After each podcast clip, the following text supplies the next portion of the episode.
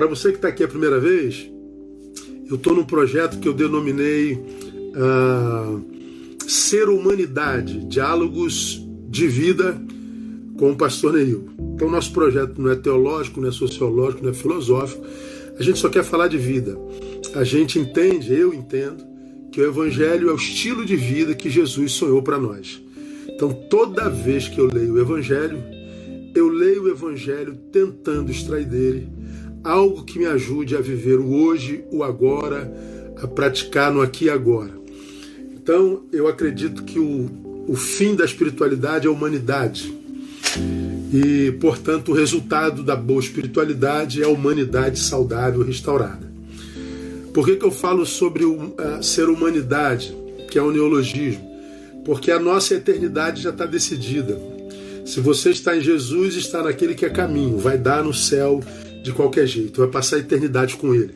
Seja no céu, como creem alguns, ou na nova terra, como creem outros.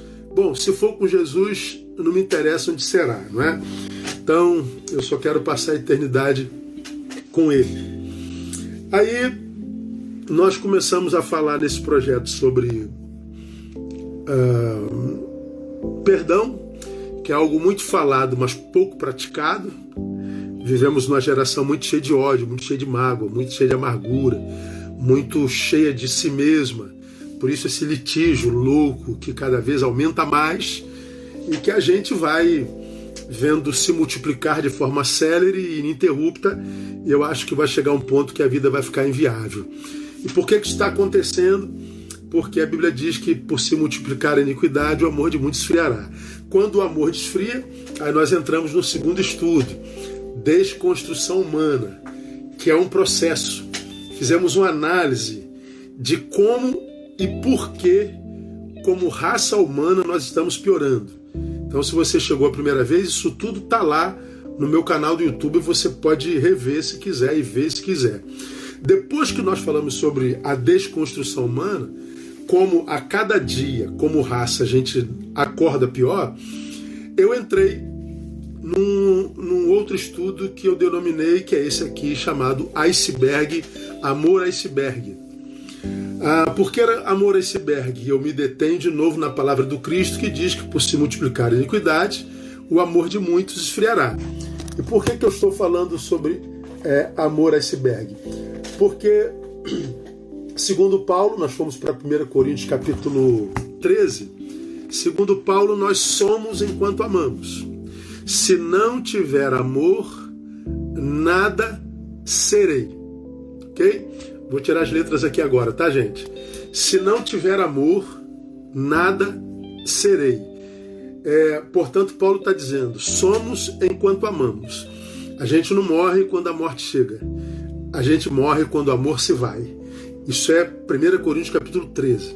Eu posso ser é, falar a língua dos homens dos anjos, posso é, ter os mais é, superiores dons, eu posso entregar os meus bens para os dos pobres, eu posso entregar meu corpo para ser queimado. Tem amor aí? Não, então você não é nada. Você é o nada que produz. Você não vive, você existe. E aí, estudando, opa, estudando 1 Coríntios capítulo 13, nós nominamos por que, que o amor, além dessas realidades que eu já introduzi, é, não pode acabar em nós. Aí eu falei, porque o que transforma a nossa existência em vida não é o que a gente faz fora, é o que a gente carrega dentro. Vê lá que está lá no primeiro estudo desse. Depois nós aprendemos que é o amor que me livra do pior de mim, é o amor que nos livra da nossa pior versão. Está lá no canal. Três, é o amor que nos capacita para suportar as agruras da humanidade, da existência. Falamos sobre isso na terça-feira passada. Tudo sofre, tudo suporta. Ou seja, é o que nós falamos na terça-feira passada. Ser gente hoje dói muito. Ser dói demais. Não tá fácil ser hoje. Independente do dinheiro que você tenha, independente da cor que você tenha, da religião que você tenha, de onde você mora, respeitando todas as diferenças e circunstâncias, ser está difícil para todo mundo. E onde é que o amor entra? Ele me capacita para suportar, porque o amor tudo sofre, tudo suporta. Quem faz manutenção do amor em si nunca estará diante de uma dor, de um sofrimento, de um problema que o possa parar. Então, o que tem paralisado os homens não foi o sofrimento que chegou, foi o amor que se foi. Porque o mesmo sofrimento que para muitos, a outros fortalece. O mesmo sofrimento que rouba a fé, que transforma em murmurador, o mesmo sofrimento que gera revoltados, é, decepcionados com Deus, que gera ateus psicológicos, é o mesmo sofrimento que em outros fortalece, gera submissão, gera rendição e o faz crescer na fé. Por quê? Por causa do amor que habita. O que faz a diferença é o amor. É o amor que me capacita para suportar as agruras da vida. Nós aprendemos por último na terça-feira passada que é o amor que nos livra das ciladas da religião. Porque religião hoje é uma cilada, né? Em quem que a gente acredita? Em qual sacerdote? Qual igreja? Qual qual qual qual tendência religiosa? Ah, a gente tem desistido da mensagem por causa da qualidade do mensageiro hoje, né, cara? A nós que somos da fé cristã, com toda reverência eu falo, gente, tem muita gente doida, tem muita gente maluca, tem muita gente horrível, tem gente que apresenta um Deus insuportável, que do qual a gente tem medo e nojo. Não é o Deus da Bíblia, é o Deus da religião. E nós falamos de onde vem a religião. Né? Nós falamos na, na, na terça-feira passada. Bom, Deus cria o homem para ter com ele uma relação de amor, de amizade, paterno, essa relação filial, uma relação, portanto, porque na presença dele de significância. Só que o pecado entra na história, viraliza esse projeto de Deus, desconfigura esse projeto todinho. E aí o que, que acontece? A, a vida do homem se esvazia de significados. Porque ele foi expulso da presença de Deus e foi para distante do projeto original de Deus. Esse homem que optou pelo pecado e se afastou de Deus, quando é expulso do projeto de Deus porque preferiu o seu, ele sente saudade de quem ele era na presença de Deus. Ele sente saudade do jardim, você tem certeza disso. Ele sente saudade da vida sem dores, da vida de suprimento, da vida de significância, porque a vida virou sinônimo de castigo, a vida virou sinônimo de karma. Então perdeu o sentido. Então o homem passa a sentir saudade de quem ele foi na presença de Deus. Aí daqui emerge a religião. Ou seja, a religião que a gente começa, que a gente conhece como, como é, é, religare, que religa o homem a Deus, aí a religião aparece, aí o homem acredita que ele pode se reaproximar de Deus através de ritos, de regras, de religião, de liturgias. Ele acredita que isso vai fazê-lo voltar a Deus. É, mas a religião não faz não. As regras, os ritos não fazem. Só Jesus faz isso. Ele diz: Eu sou o caminho. Então há muita gente na religião com fome de Deus e vai continuar com fome de Deus, porque religião e Deus não se confundem.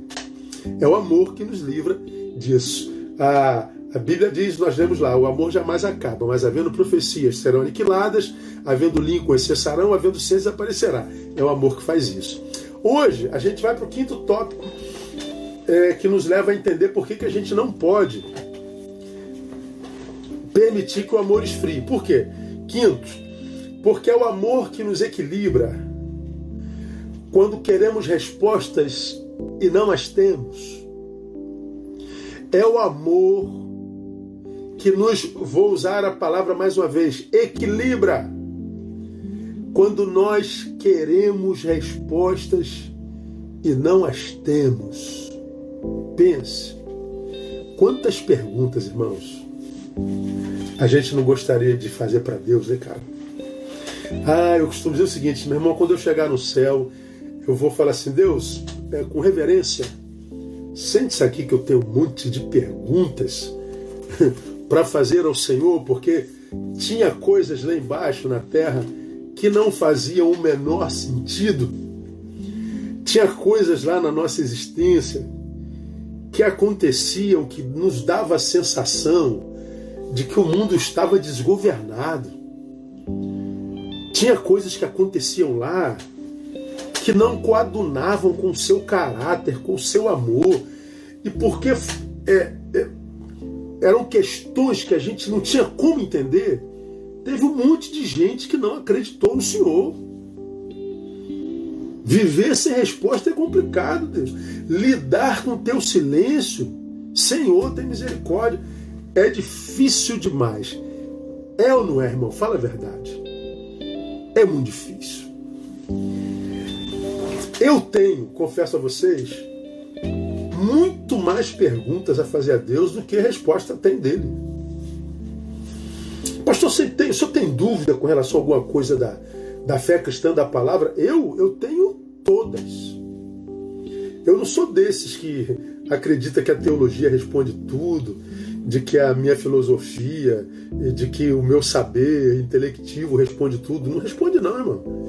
Você sabe que quanto mais a gente sabe, a gente está pronto para fazer mais perguntas e não para ter resposta. A sabedoria não nos é sabedoria para conseguir respostas. A sabedoria só é sabedoria para fazer mais perguntas. Então, é, como que a gente, irmão, se mantém equilibrado nesse mundo sem respostas respostas que nós queríamos para ontem. É o amor. O texto diz assim no versículo 9, ó, porque em parte conhecemos e em parte profetizamos. Olha o que, que o texto está dizendo. O amor tudo suporta, tudo sofre. Logo em seguida vem, porque em parte conhecemos. Ora, entre o suportar e o sofrer, estar o suportar, viver sem respostas para questões cruciais da existência. E não ter respostas para questões cruciais da existência nos faria sofrer. E como é que a gente suportaria o sofrimento que vem a partir do silêncio de Deus? Amando. Cara, eu acho isso a coisa mais linda do mundo. É Deus, pela Sua palavra e pelo seu amor, dizendo: Eu, você não precisa saber tudo. Você só precisa mergulhar no meu amor. Você só precisa fazer a manutenção do meu amor em você. Porque se o meu amor for extraído de ti pela iniquidade, você vai ficar mais refém das respostas do que do meu amor. É o amor que me faz aquietar quando diz, Neil, você conhece em parte. Portanto, Neil, saiba que haverá partes que você nunca conhecerá. Você conhece em parte. A outra parte você não vai conhecer.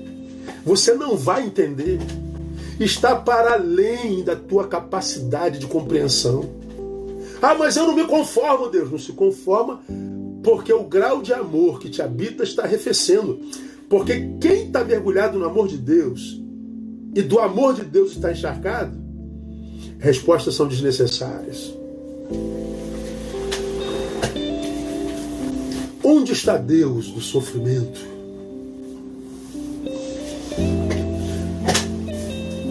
Por que, que existe o mal? Por que, que ele nos tira para o mal? Perguntas como: o diabo, por que, que ele elimina Satanás? Por que, que a gente tem que lutar contra ele? Perguntas como: para que aquela árvore no jardim? Para quê? Se ele não coloca, Eva não teria de, de, de desobedecido? Para que isso estava lá? Ah,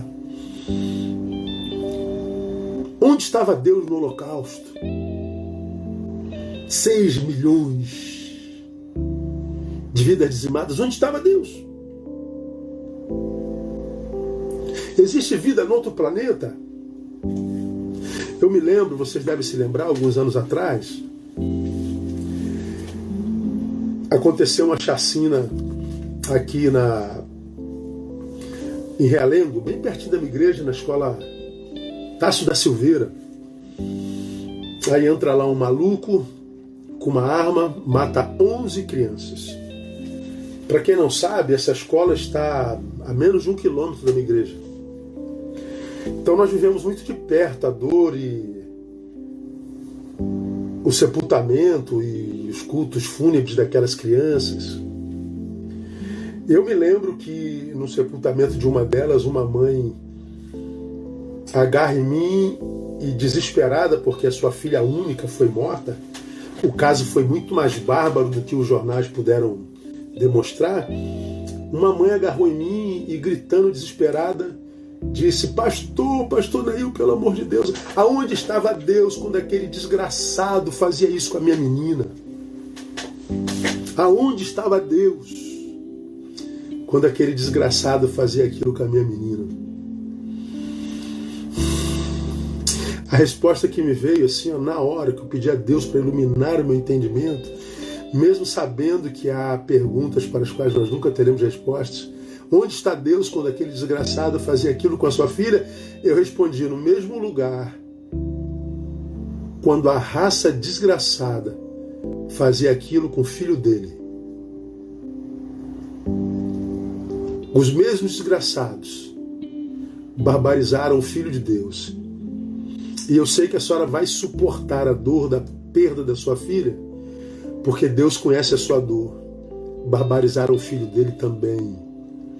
E é por causa desse amor que permitiu que o filho dele fosse barbarizado que a senhora vai suportar essa barbárie. Que nós todos suportamos essas barbáries. Por quê, irmãos? Alguns, quando passam pela dor, pelo tsunami da vida, pela calamidade da vida, pelas angústias da vida, murmuram, blasfemam, xingam, não creio mais. É, eu chamo de ateu psicológico. É birra. É porque só crê se tiver respostas? É, eu só creio se tiver respostas, então você não vai crer. Porque esse texto está dizendo, a gente conhece em parte. Agora eu te digo mais, hein? Tem gente que diz assim: ah, eu não creio em Deus porque eu não consigo entender Deus. Aí eu sempre pergunto quando eu ouço isso: se você entendesse Deus, você creria? Claro que não, né? Porque um Deus que se entende com a sabedoria humana é no máximo do tamanho do ser humano. Um Deus do tamanho do ser humano não me interessa. Um Deus do meu tamanho é um pó. Ah, eu não consigo explicar Deus. Se eu explicasse Deus, eu desistia de Deus.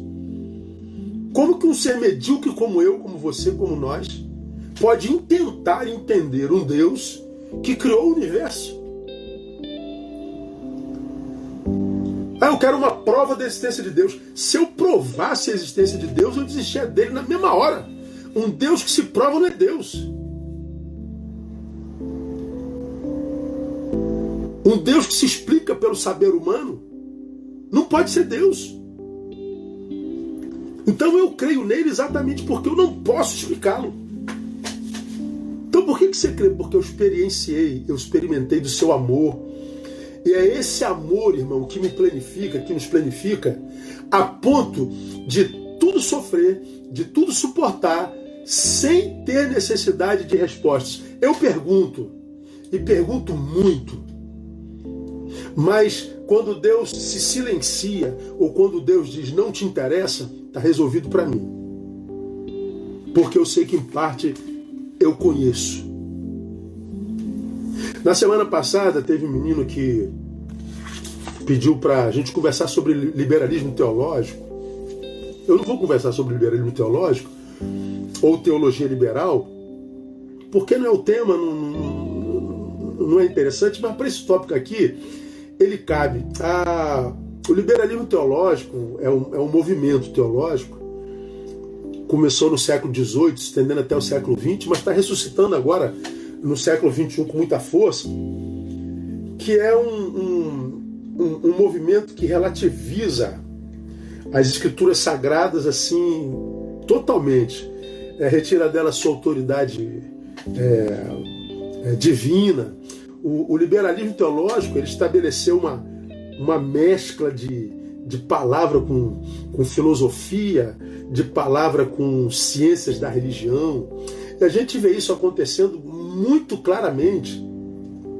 Oficialmente, é, o chamado liberalismo teológico, a teologia liberal, ele iniciou no meio evangélico com Schleiermacher, que, que, que introduz isso no nosso meio e ele negava a autoridade da Bíblia como negava a, a, a historicidade dos milagres de Jesus. O liberalismo teológico é aquele que diz que a, o que vale na, na relação do homem com a Bíblia é o que o homem acha sobre a Bíblia e não exatamente o que, que a Bíblia relata. Então, é, o liberalismo teológico questiona até a deidade de Jesus. E eu citei para vocês alguns, algumas, algumas lives atrás, eu estava assistindo a live de dois pastores amigos, eles quase que rindo da Bíblia, dizendo que a Bíblia é cheia de mito. Mito como, como, como Adão e Eva, mito como o, o, o, profeta na boca do peixe, mito como o sol parar, mito como o, o machado flutuar, mito como, como ser transladado ao, ao terceiro céu, mito como ser levado ao céu numa carruagem de fogo, tudo mito. Mito. Tudo invenção. Nada disso é real, nada disso é literal. Isso é liberalismo teológico. Bom, a gente crê, eu creio que a Bíblia é Bíblia. E eu prefiro ficar com o que a Bíblia diz do que com o que eu acho sobre ela. Eu tenho um monte de perguntas e de questionamentos sobre a palavra. Mas o amor que a gente experimenta em Deus diz assim, Neil, porque você não entende algumas coisas da palavra, não retira da palavra a sua autoridade. Porque, desculpa, alguém que não crê na realidade de Adão e Eva, alguém que não crê na realidade da, da, da, do, do, transladar ao terceiro céu, do, do, do ser levado ao céu no redemoinho de fogo, de que uma muralha canhou, caiu pelo grito do povo. Se eu não acredito nada disso, como que eu posso acreditar que uma mulher virgem deu à luz? Como eu posso acreditar que alguém que morreu ressuscitou? E se eu não acredito na ressurreição, como que eu ainda posso me denominar cristão? Esse pastor tinha que deixar o púlpito na mesma hora. Se a Bíblia não é mais a palavra, não é mais cristão. Então, é, quando eu falo para vocês que a iniquidade esfria o amor, eu estou dizendo que a iniquidade nos incapacita para crer na palavra que gera fé. Então eu deixo de ser cristão para ser um adepto do cristianismo. Eu só sou religioso. Então não adianta eu estar no templo, não adianta eu estar no culto. Por quê? Porque a vida de Deus já não vai mais fluir em mim, porque a vida de Deus é o seu amor. É o amor que me capacita para me manter equilibrado quando eu preciso de respostas e eu não tenho. E quantos de nós não tem perguntas a fazer a Deus, irmãos? Muitas perguntas. Agora, é no amor dele que eu sei que eu não preciso dessas respostas. Eu gostaria muito de tê-las, todas elas. Eu nunca quis tanto uma resposta, já contei essa história várias vezes, não vou contar aqui de novo. Quando da morte do meu pai, quando meu pai morreu, eu pirei, eu, eu quase entro num litígio com Deus.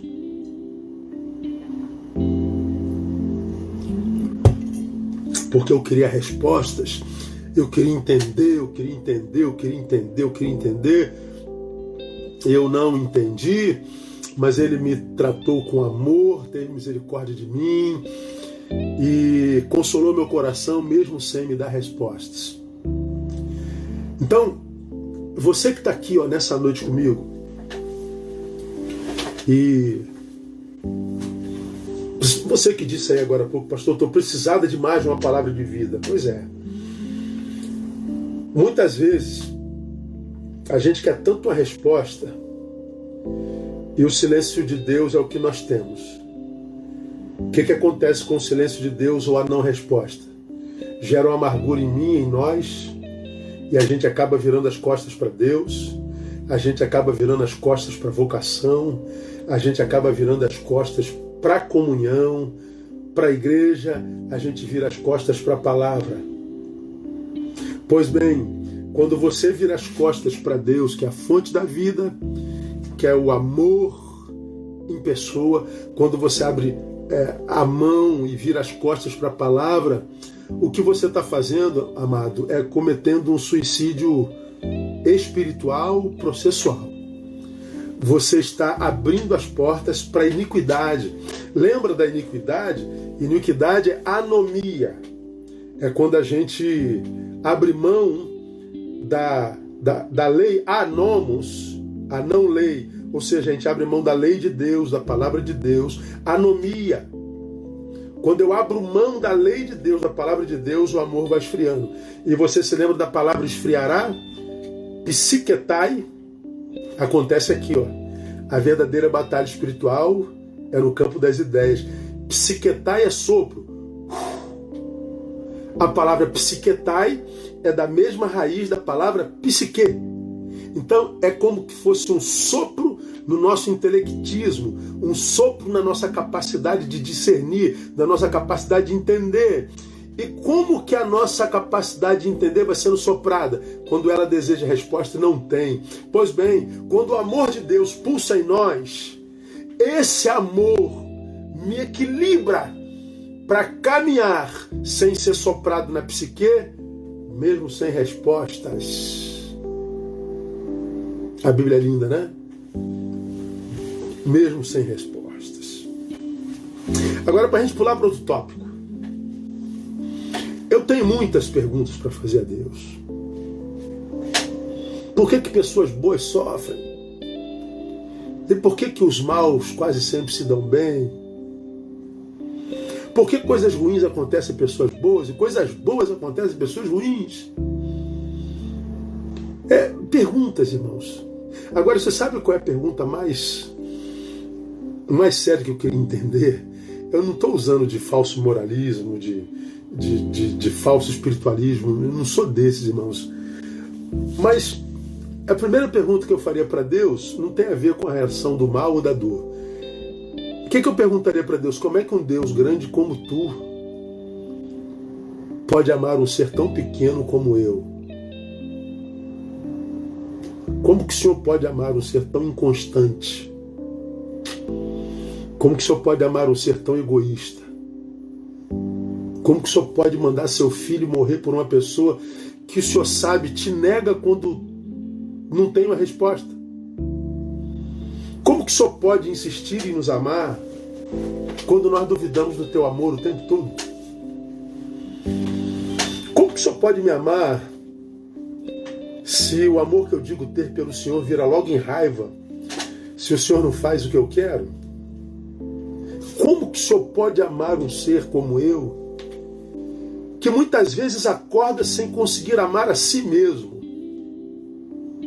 Como que o senhor pode amar um ser como eu que trai, que mente, que se vangloria, que se exibe? Como que o senhor pode nos amar se a gente vive em litígio? Que esse amor não arrefece diante do que a gente faz e da forma como vive, irmão? costumo dizer ao povo de Betânia, aqui tem um bocado de gente de Betânia, que eu dou graças a Deus porque eu não sou Deus. Porque se eu fosse Deus, acho que eu seria um diabo. Porque na primeira murmuração, onde tu estás, Deus que não responde, eu mandaria um, raio na tua cabeça. Oh, se Deus me ama, por que, que eu estou sofrendo tanto? Eu mandaria outro raio na tua cabeça. Eu extinguiria a humanidade. Porque a gente só duvida do amor dele quando dói. Agora, quando está bombando, quando está prosperando, quando está se multiplicando, a gente não fala assim, pô, cara, será que eu mereço isso tudo mesmo? Ô Deus, está demais aí, não, corta um pouquinho aí, porque eu não mereço tudo, não. É muita graça. É muita bondade. Deus, essa família que eu tenho, essa mulher que eu tenho, esse marido que eu tenho, esses filhos que eu tenho, meu emprego, minha... Deus, eu não mereço tudo, não. Eu sou um vacilão. A gente não fala isso. A gente só fala com Deus quando está doendo, quando a gente perde.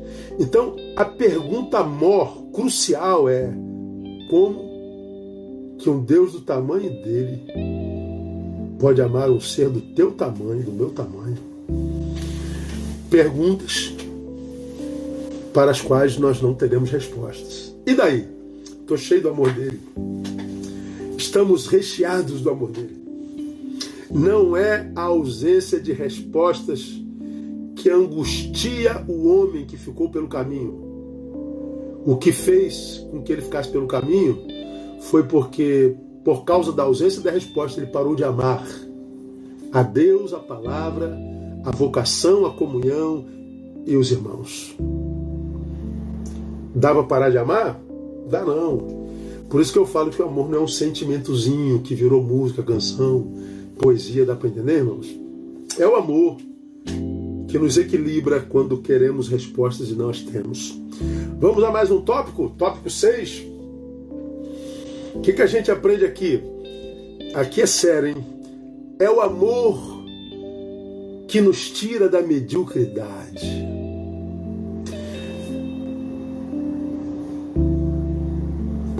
Fiz 54 sábado, muito bem vivido Sou precoce em tudo, desde garoto, desde moleque, sempre fui precoce. Vivi as fases da idade anterior a elas. E nesses 54 anos, em outubro eu completo 30 anos de ministério, portanto lidando com gente. Eu nunca vi uma geração, desculpa aí, gente, tão medíocre, tão mimizenta, tão cheia de não me toque, tão cheia de blá blá blá, verborrágica, politicamente correta, mas faz tudo errado. Uma geração que diz que quer mudar o mundo, mas não arruma nem a cama. Nunca vi uma geração tão floquinho de neve, nunca vi uma geração tão bolinha de sabão. É uma geração difícil de amar dessa. Para amar gente hoje tem que fazer um esforço hercúleo.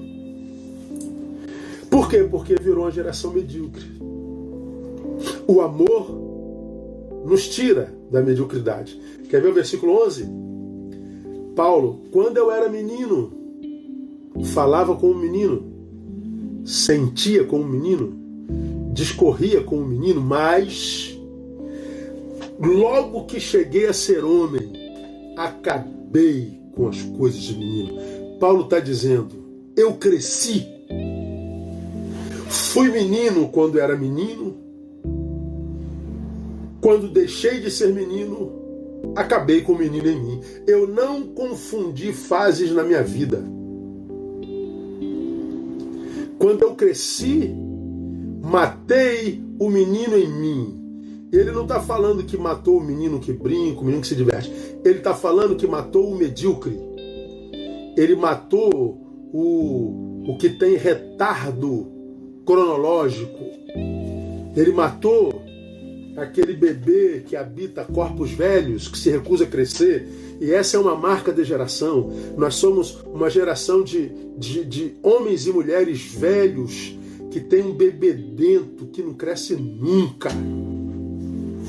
Um homem e uma mulher velhos que tem um bebê dentro que não cresce nunca.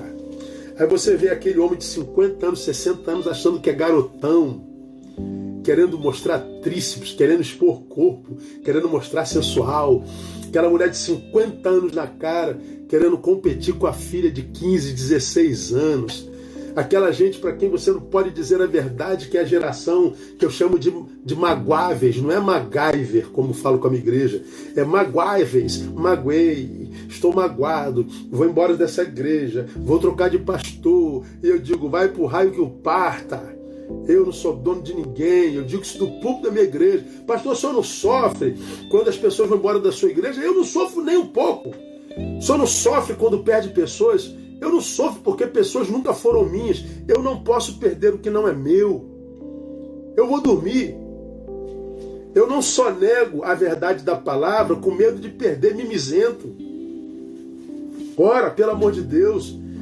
Por que que nós temos essa geração mimizenta, porque está longe da palavra, foi tomada pelo tal do liberalismo teológico, ou seja, é, a Bíblia não é mais palavra para ela, palavra é o que ela acha a respeito da palavra, gente que, que relativiza tudo. O irmãozinho acabou de perguntar sobre Romanos capítulo 1, que fala sobre a realidade da homossexualidade. Está lá que a homossexualidade é pecado. Não quer dizer que que o, o, o homossexual não, possa ser salvo. O pecado dele é homossexualismo, o teu é mentira. O teu é dissimulação, o teu é a frouxidão, é o viver aquém da sua possibilidade por temores, por ter se entregue ao, ao passado enquanto culpa e, e, e ter se sonegado o futuro enquanto covardia. Então eu não estou dizendo que eu tenho contra alguma coisa homossexual, mas que a Bíblia diz que é. É. Agora, a gente está tentando inverter a Bíblia para que a gente se encaixe nela. A gente, a gente é, foi sequestrado pelo Deus desse século. O presente século como Demas. Demas me abandonou tendo amado o presente século. Então se preocupe você que tem seu pecado. A, a, a graça de Deus é graça para todo mundo. O que a gente não pode é relativizar a palavra. Não dá. É o amor que me tira da mediocridade. Mediocridade é, a é, é, é eu defini como a produção de qualquer pessoa que não está envolvida com projeto de vida algum que não seu apenas. Quando é que uma pessoa vira medíocre, fútil? Ela vira fútil quase sempre quando deixa de ser útil. Não está envolvido em projeto algum. Veja os mimizentos da vida, os mimizentos da tua igreja, os mimizentos do teu trabalho, os mimizentos da tua família. Quase sempre é gente que não está envolvido com projeto algum na vida.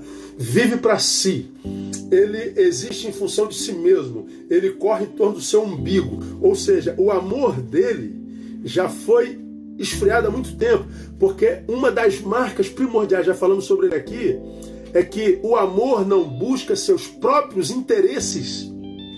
Quando alguém abandona o interesse comum, quando alguém abre mão de ser útil, de ser sal, de ser luz, passa a viver uma vida que cujo objetivo e alvo é, é o si mesmo, ele mesmo, esse alguém não está vivendo amor próprio, ele está vivendo filautós, amante de si mesmo. É deficiência, conforme nós já falamos em 1 Coríntios capítulo 3. Quando a gente se retira para nós, a gente se torna medíocre. Porque a gente deixa de conviver, de viver com, a gente deixa de trocar a gente deixa de evoluir, a gente se mediocriza. Aí você vê homens com 50 anos com mentalidade de 18, mulheres com 60 anos com mentalidade de 21. Uma geração para a qual a gente não pode dizer verdade, vive magoada. Aí, é, quer receber de Deus. Bom, nós lemos na semana passada é, Hebreus dizendo e, e, e, Paulo dizendo em outros textos, porque pelo tempo já devíeis ser mestres mas ainda necessitais que vos dê leite por alimento, porque comida sólida não podem suportar. Deus só dá as riquezas e as suas excelentes benesses àqueles que cresceram. Aqueles que cresceram. O exemplo é o, o mesmo que eu uso sempre. Vamos imaginar que você tem um filho que hoje esteja fazendo dois anos de idade. Dois. E é claro, ele está ali desesperado, esperando o presentinho dele, né? Bom, teu filho tem dois anos e você quer dar um presentão para ele. Você daria para o seu filho de dois anos de presente uma nota de 100 reais? Não, né? Por quê? Porque ele ia, ele ia pegar uma canetinha dessa aqui, ia pegar a notinha de 100 reais, ia começar a fazer desenho. Meu Deus, você está rabiscando a nota de 100 reais. Isso é mais, mais, mais, mais raro do que saci de duas pernas. Não faz isso, meu filho. Mas por que, que um garotinho de dois anos vai rabiscar uma nota de 100 reais? Porque ele ainda não tem maturidade para discernir o valor de uma nota de 100 reais. Ele não tem maturidade para saber o que aquilo vale. Por isso você é capaz de dar uma bicicletinha de 500 reais. Você é capaz de dar um joguinho de mil reais. Mas o joguinho, o brinquedinho, é, ele consegue compreender porque a maturidade dele é rasa. Mas o dinheiro em si, ele não sabe discernir. Então ele nunca, com dois anos, receberá do pai uma nota de 100 reais. A mesma coisa acontece na vida espiritual. Grande parte de nós sonha com coisas grandes e deve sonhar. Mas nunca recebe, por quê? Porque não tem maturidade para valorizar caso receba antes de Deus nos dar o melhor, Ele primeiro nos faz amadurecer. Ele nos ajuda a livrarmos do menino em nós, do medíocre em nós. Ele nos faz livrar do mimizento em nós. Ele faz com que o menino, bolinha de sabão, saia de nós. Porque se a gente não cresce, o que a gente tem são coisas pequenas mesmo. E é tão triste, irmãos, ver como tem gente que envelhece, mas não cresce de jeito nenhum. Né? Envelhece, mas não cresce. Homens velhos que têm um bebê dentro que não cresce nunca. Por quê? Porque a capacidade de amar está esvaindo. Ele está se carnificando ele está passando por uma desconstrução humana.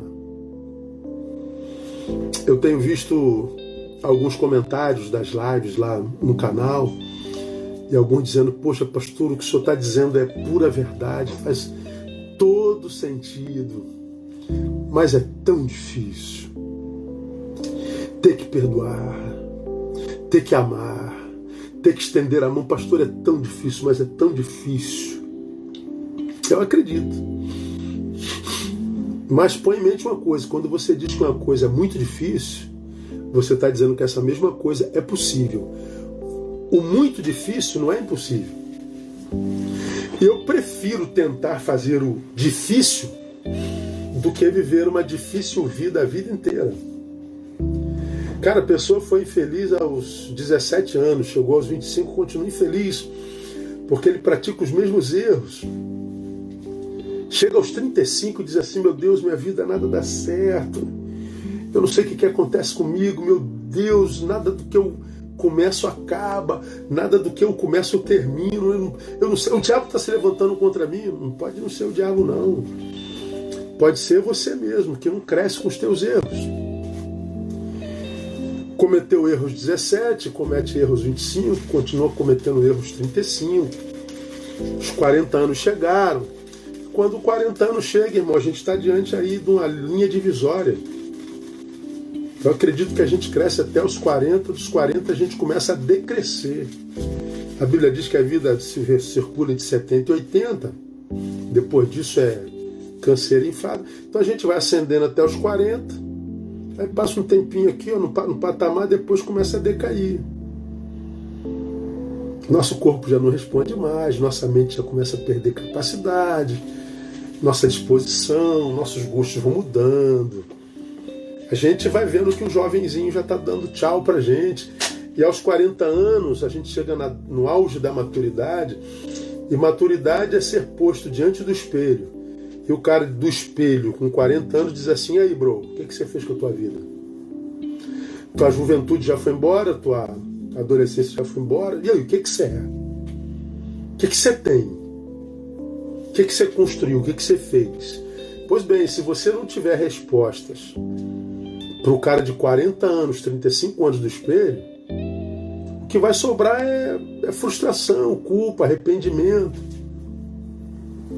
Então, cara, não dá para a gente permitir que esse tempo presente de tanto ódio, tanta briga, fique jogando ó, sentimentos ruins aqui, mágoa, essas briguinhas de vocês na rede. Ah, pastor, falaram de você, falaram de você. Que se dane, cara. Eu sou o que, que falam de mim, eu sou o que. Eu não sou nem o que, que eu penso de mim, eu sou o que, que a Bíblia diz de mim. Eu não vou gastar tempo com. Eu, eu, eu tô Se eu parar para jogar pedra em cada cachorro que tenta me morder, eu não ando. Se você ficar respondendo todo cachorro que late do teu lado, você não vive. Mas cadê que o ego deixa você ficar quieto? E por que, que o ego não deixa você ficar quieto? Por que, que o ego não deixa você engolir alguns sapos? Por que, que o ego não deixa você levar desaforo para casa? Eu não levo desaforo para casa. E você acha bonito? Você não sabe que não é o que ele fez a você que te contamina, mas é o que sai de você que contamina você, pois bem, ele te ofendeu, você o ofende, quando você o ofendeu, aí você se contaminou. Porque se você é, é, tem ego equilibrado por causa do amor que te habita, você sabe que o que ele diz a teu respeito não te contamina. Contamina quando você responde a ele, diz a palavra. Agora, por que, que a gente responde tudo? Porque o ego é muito grande. E por que, que o ego é grande? Porque o amor está arrefecendo. Agora, se você se ama, meu irmão, o que você dá ao teu algoz é silêncio. O que você dá a ele é o ignorar a fala dele como recompensa. Ah, o teu silêncio é uma resposta horrível. Ele, ele fica lá, meu Deus, será que ele ouviu? Será que ele sentiu? Será que ele não sentiu? Ele vai ficar doido com a tua resposta silenciosa. Agora, por que está todo mundo respondendo? Está todo mundo brigando? Porque está todo mundo tendo o amor diminuindo. O amor está esfriando de todo mundo. Salvo raríssimas exceções, eu conheço pouquíssimos seres humanos cujo amor não arrefece, que não é tomado pelo liberalismo, que não diminui o poder e o valor da Bíblia, que continua acreditando no que a Bíblia é e não no que o si mesmo acha. Irmãos, a gente vê isso toda hora, a gente vê isso o tempo todo. E aí não adianta tentar. É, é, eu, há bem pouco tempo atrás é, entrei numa discussão boba, boba que eu, depois meu meio você está tentando convencer os outros do, do, que e aí já era tarde demais e eu falei, pô, não sou eu, não sou eu, não tem nada a ver com isso, não tem nada a ver com o que creio lá. O meu negócio é ensinar o que eu entendo na palavra pelo Espírito, mas se, se, se o que está lá não recebe a palavra, a gente não tem mais nada a ver com isso, não. Cada um dará conta de si mesmo a Deus, não é?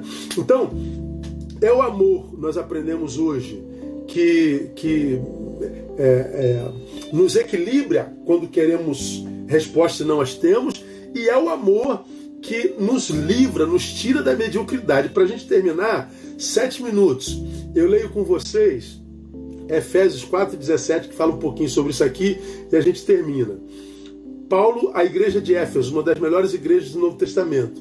Portanto, digo isto e testifico no Senhor, para que não mais andeis como andam os gentios, ou seja, os que não são eleitos os que não andam pela palavra, os que nós acreditamos é, rejeitaram a obra do Espírito Santo. Digo isto e testifico para que não mais andeis como aqueles que não são crentes, aqueles que não são de Deus. E como é que aqueles que são, não são de Deus, os gentios, andam? Na vaidade de sua mente. Como que o homem sem Deus anda na vaidade de sua mente? Agora, olha que coisa interessante. A palavra vaidade aqui no grego é a palavra mataiotet. Cara, a Bíblia é linda. É linda. Quando a gente lê com o Espírito Santo e a gente entende o que ela quer dizer de fato, né? A palavra mataiotet, que traduz vaidade na mente, literalmente é futilidade de sentidos. É, é o desperdício de todas as faculdades mentais em torno de temas indignos. Vaidade da mente é gastar a nossa capacidade de discernimento, nossas faculdades mentais, nossas faculdades racionais em temas medíocres. Pode usar brinco, pode usar calça comprida, a sua igreja é renovada, não é renovada? Pode tomar vinho, não pode tomar vinho? Crente pode ir à praia? Ah, pode fazer sexo assim ou sexo assado? Você é, é milenista ou milenista? Você acredita é, na eleição? Você é de Calvino ou de Armínio? Ah, meu irmão, pelo amor de Deus. Pelo amor de Deus, tem uma criança morrendo de fome a cada cinco segundos no mundo. Tem 36 pessoas se suicidando no Brasil todo dia. A gente carrega angústias homéricas dentro de nós que nos impede de aproveitar. O único, que gente, o único dia, o único momento que a gente tem na vida é o agora. E eu vou gastar tempo com discussão que desenvolvidas nunca nos levarão a um denominador comum? Não, não gasto não, irmão. Isso a Bíblia chama de futilidade de sentido. Vaidade da mente. Quem anda assim é quem não conheceu a Deus. Por isso que nós vivemos em debate, debate, debate, debate, debate, debate, debate disso, debate daquilo, debate daquilo, debate, debate, debate, eu quero saber de debate, a não ser que seja para edificação. Porque se for só sentar na mesa para debater só para saber quem é mais inteligente, quem é mais sábio, quem é mais cabeção, isso é perda de tempo. Não me chama para isso não. Eu tenho uma vida para viver. Então, meu irmão, estamos terminando. Três minutos. Nós precisamos fazer a manutenção do amor em nós. Não é uma besteira, não é um discursozinho de, de, de, de poeta. É uma questão de vida e morte. É uma questão de qualidade existencial. É uma questão de amor próprio. É uma questão de vida. Porque nós, cristãos, nós não fomos chamados para sobreviver, nós fomos chamados para viver em abundância, para viver em abundância só amando. Mergulhados no amor de Deus, encharcados pelo seu amor. Tem nada a ver com religião, tem nada a ver com boas obras, ah, tem a ver com o amor dele. E eu espero muito que, se você ainda não conhece esse amor, você possa conhecê-lo, mergulhar nele e você que já conhece esse amor e o vê arrefecendo em si, que você possa trabalhar para que não aconteça jamais. Porque a gente não morre quando a morte chega, a gente morre quando o amor se vai. Amém, amados? Boa noite para vocês. Que pena que acaba, né? Passa muito rápido, meu Deus do céu. Essa live vai para o meu canal do YouTube e daqui a algumas horinhas já está lá. E eu peço a vocês, foi abençoado? Faz, eu pego uma frase dessa aí, joga no teu stories, eu vou jogar no meu, para que a gente possa publicar isso o máximo possível. Conhece alguém que precisa dessa palavra? Printa lá, compartilha com ele. Daqui a algumas horas vai aparecer lá ser humanidade, arrasta para cima. Pega esses stories e compartilha. Compartilha. Convide pessoas a, a seguir o meu Instagram para que eles possam também ser abençoados. Palavras como essa, infelizmente, são raras no meio evangélico estão muito preocupados com espiritualidade, mas não com ser humanidade, lamentavelmente. Estão é, com vaidade na mente, futilidade de sentidos. Deus abençoe vocês, que Deus lhes dê uma noite abençoadíssima e a gente se vê de novo, permitindo o Senhor, na terça-feira. Beijo a todos, até lá!